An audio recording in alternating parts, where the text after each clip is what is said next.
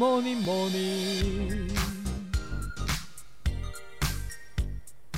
Good morning，大家早安呢！我是营养师杯盖，欢迎收听早安营养。在选择食物的时候，大家是不是都很怕踩到地雷呢？很多人会怕影响到体重控制的成效，所以什么东西都不敢吃。今天就透过饮食红绿灯的概念来跟大家分享饮食该如何选择。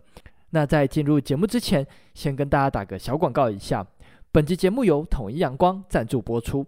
之前的节目我有介绍过早餐的完美公式，其中有提到蛋白质的重要性。蛋白质除了常见的肉制品来源之外，其实有一个食物也是很好的蛋白质来源，就是豆浆。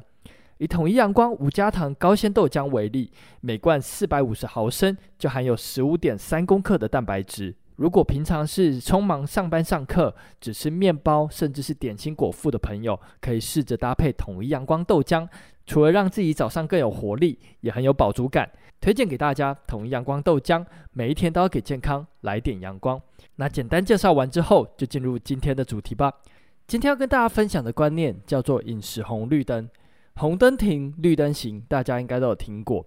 而食物也是一样，有些食物是可以每天吃。有些食物确实要特别注意摄取量，甚至是尽量避免。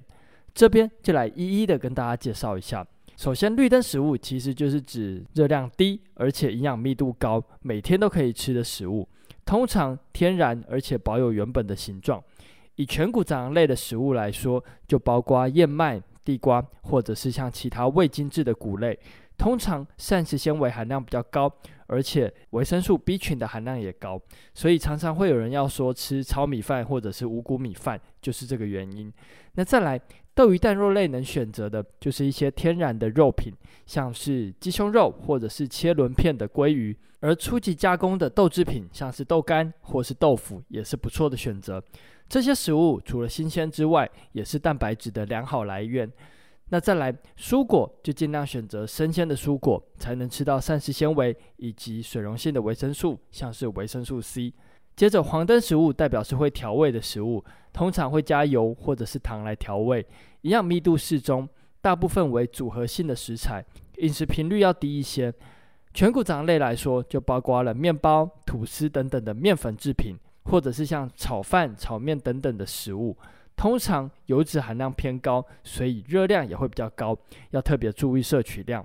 那再来，豆鱼蛋肉类就包括内脏类的食物，或者是火锅料，像是贡丸、燕饺，或者是油豆腐等等的刺激加工的豆制品。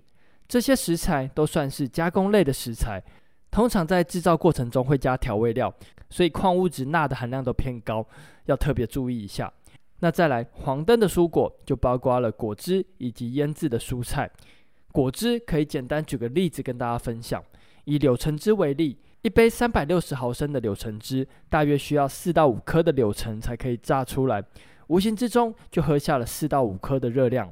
但是维生素以及膳食纤维都会少非常多，更不用说外面市售的果汁还有加糖，所以体重控制的时候非常不建议喝果汁。而腌制的蔬菜通常含糖，或者是口味很重，所以一定要注意摄取量。那最后要介绍的食物就是红灯食物，红灯食物一定要尽量避免，通常会加大量的糖或者是油。这些食物非常的好吃，但是热量都很高，很容易就变成空热量的食物，也就是热量很高，营养密度却很低的食物。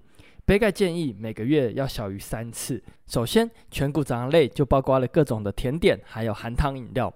如果要控制好体重，一定要避免。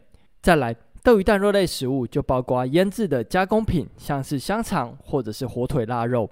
而一些高脂的肉制品也要注意，像是猪头皮、五花肉、猪脚或者是牛腩，这些食材脂肪含量很高，无形之中饱和脂肪会吃太多，要尽量避免。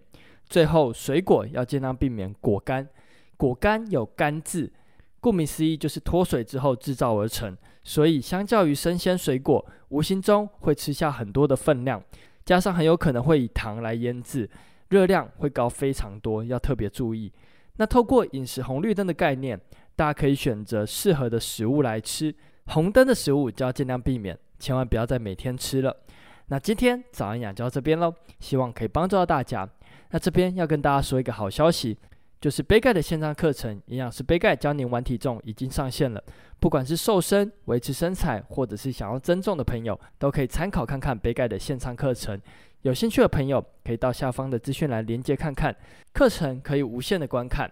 如果课程中有遇到不清楚的部分，可以直接私讯杯盖，杯盖会努力的回复大家。那有任何问题或是鼓励，也都欢迎在底下留言。最后，祝大家有个美好的一天。